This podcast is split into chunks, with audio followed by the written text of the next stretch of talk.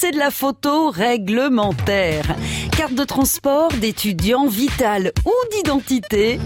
En France, 6500 photomatons tirent 58 portraits chaque minute.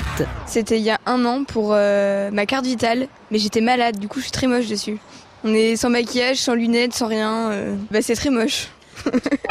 1925, l'année où on a maté le photomaton. Vous avez choisi Photo Service Portrait Rapide. Merci de votre confiance. À Paris, l'exposition universelle de 1889 inaugure la Tour Eiffel et la photo automatique. La machine du français Ernest Engelbert ressemble vaguement à une horloge comptoise.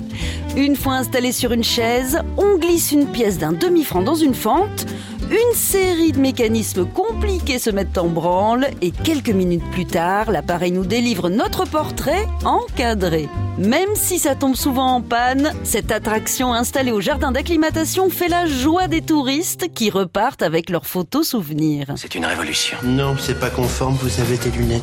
En 1911, un Anglais conçoit une cabine qui délivre six photographies sur une seule bande de papier. C'est ce qui va inspirer Anatole Josepho, un immigrant russe installé à New York. Il installe son premier photomaton en 1925.